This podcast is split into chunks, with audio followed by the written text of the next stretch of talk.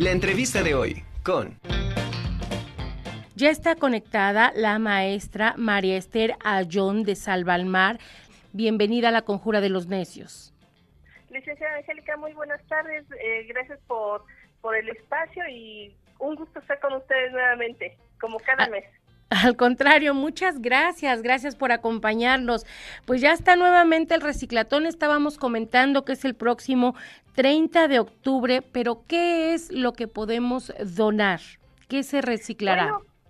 Eh, eh, sí, licenciada Angélica, le agradezco. Pues nosotros estamos recibiendo lo que se puede volver a reutilizar, a hacer otro producto, como es el papel, el cartón, archivo muerto, las tapitas, el, el PET, eh, todo lo que es eh, las latas, eh, tanto chileras como se les llama, o las de aluminio, lo- el vidrio y el plástico duro, todo esto para nosotros es, es bueno, bueno, Sí, sí, no la escucho, adelante, adelante.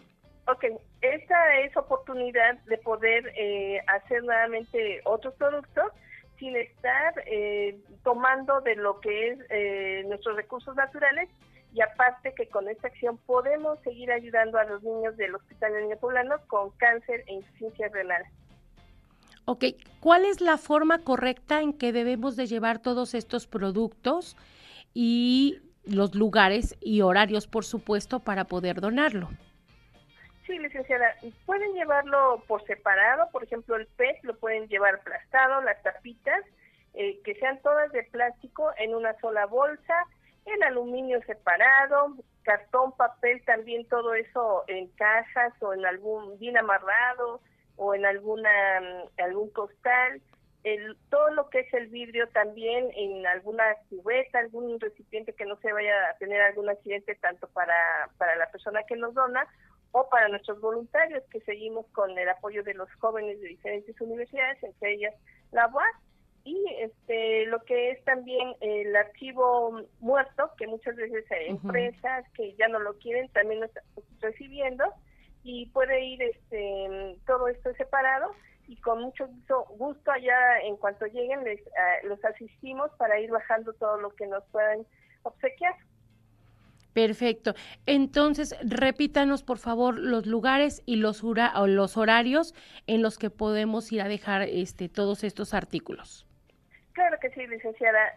Este horario es de 10 a 2, el último domingo de cada mes, que sería en el Parque Benito Juárez, sobre el Boulevard 5 de Mayo, y en la Universidad de UPAEP, en el Nido, en la 23 Sur y 11 Poniente. Por la pandemia tenemos diferentes direcciones, las cuales seguimos recibiendo de lunes a viernes, de, de 10 de la mañana a 2 de la tarde. La causa sigue siendo la misma, podernos ayudar todos, pero también poder ayudar a nuestros semejantes, que en este caso son los niños.